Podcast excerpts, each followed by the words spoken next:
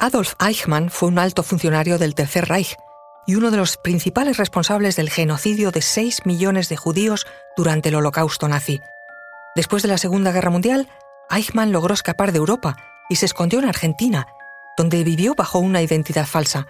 Sin embargo, en 1960, los servicios de inteligencia israelíes descubrieron su paradero y lo secuestraron para llevarlo a juicio en Israel.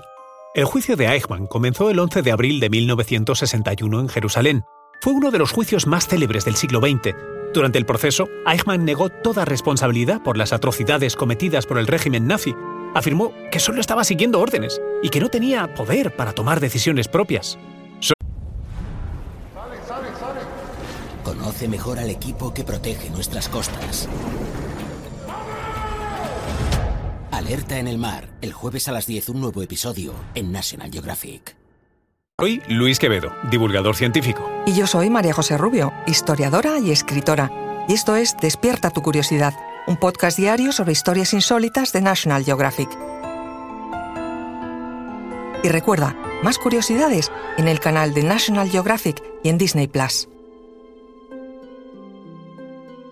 Eichmann había nacido en Solingen, Alemania, en 1906 Después de ejercer como dependiente de una empresa electricista y de una gasolinera, se afilió al partido nazi. Allí le asignaron a los servicios de seguridad y al Departamento de Asuntos Judíos. A partir de 1939, con el estallido de la Segunda Guerra Mundial, trabajó en la organización de los campos de concentración y los guetos judíos. Tras la derrota de Alemania en la guerra en 1945, logró esconderse en la Baja Sajonia hasta 1950, cuando se fugó a Argentina. Allí vivió una década, siempre oculto bajo identidades falsas, hasta que fue localizado y secuestrado por los agentes secretos del Mossad el 11 de mayo de 1960. Fue trasladado a Israel, drogado, disfrazado de mecánico y con pasaporte falso, para ser juzgado por crímenes de guerra y crímenes contra la humanidad en uno de los juicios más sonados del siglo XX. El juicio de Adolf Eichmann en Jerusalén se llevó a cabo durante ocho meses, entre el 11 de abril y el 15 de diciembre de 1961. En total, 114 sesiones. El tribunal fue presidido por tres jueces israelíes. Por su parte, el equipo de defensa de Eichmann estuvo encabezado por el abogado alemán Robert Servatius, contratado por la familia de Eichmann. Durante el juicio se presentaron más de 100 testimonios de supervivientes del Holocausto e investigadores del régimen nazi. También se presentaron pruebas documentales, incluyendo documentos oficiales nazis y registros de los campos de concentración. Uno de los testimonios más conmovedores fue el de la filósofa judía Hannah Arendt, huida de Alemania durante la Segunda Guerra Mundial y convertida en una destacada politóloga en los Estados Unidos. Arendt fue contratada por el New Yorker, una célebre revista, como corresponsal en el juicio, y ofreció en sus crónicas una visión única sobre la mentalidad y el comportamiento de los líderes nazis, incluyendo al propio Eichmann.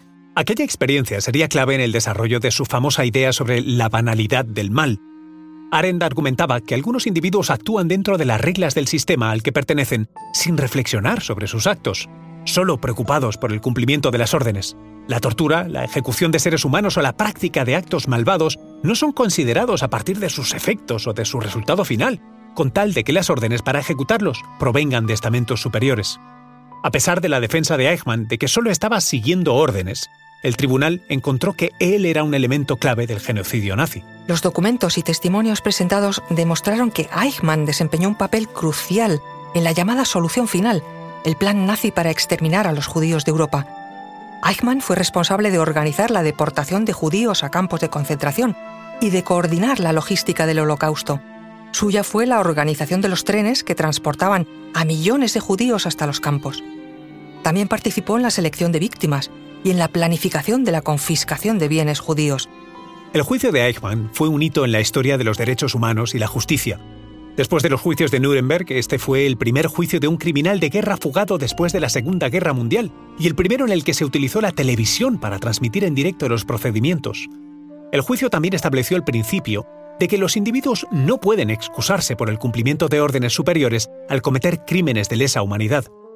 El 15 de diciembre de 1961, Después de meses de testimonios y debates, el tribunal israelí condenó a Eichmann por crímenes de guerra, crímenes contra la humanidad y delitos contra el pueblo judío. Fue sentenciado a muerte por ahorcamiento. La muerte de Eichmann en la horca fue un momento significativo en la historia de la justicia y la memoria del Holocausto. El ahorcamiento fue realizado en la prisión de Ramla el 31 de mayo de 1962. El día antes de la ejecución, Eichmann recibió la visita del capellán católico de la prisión y se le ofreció la oportunidad de arrepentirse y confesarse. Eichmann se negó a hacerlo y afirmó que estaba listo para enfrentar su destino. La ejecución de Eichmann fue un asunto controvertido. Algunos argumentaron que su muerte fue necesaria para impartir justicia y enviar un mensaje contra el racismo y la intolerancia. Otros, que era un acto de venganza y que era moralmente problemático que un Estado soberano secuestrara primero y ejecutara después a un individuo extranjero que no había cometido ningún delito en su territorio. Sin embargo, a pesar de la controversia, la muerte de Eichmann se convirtió en un símbolo de la lucha contra el odio y la intolerancia en todo el mundo.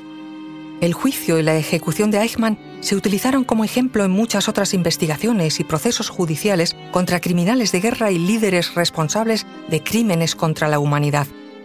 Tal vez lo mejor sea despedirse con una cita de Hannah Arendt. El problema con Eichmann era precisamente que tantos eran como él y que muchos no eran ni pervertidos ni sádicos, que eran y siguen siendo terriblemente y terroríficamente normales. Desde el punto de vista de nuestras instituciones legales y de nuestros estándares morales de juicio, esta normalidad fue mucho más aterradora que todas las atrocidades juntas. Disfruta de más contenido sobre la Segunda Guerra Mundial en el canal de National Geographic y en Disney Plus. Recuerda que Despierta tu Curiosidad es un podcast diario sobre historias insólitas de National Geographic. Disfruta de más curiosidades en el canal de National Geographic y en Disney Plus.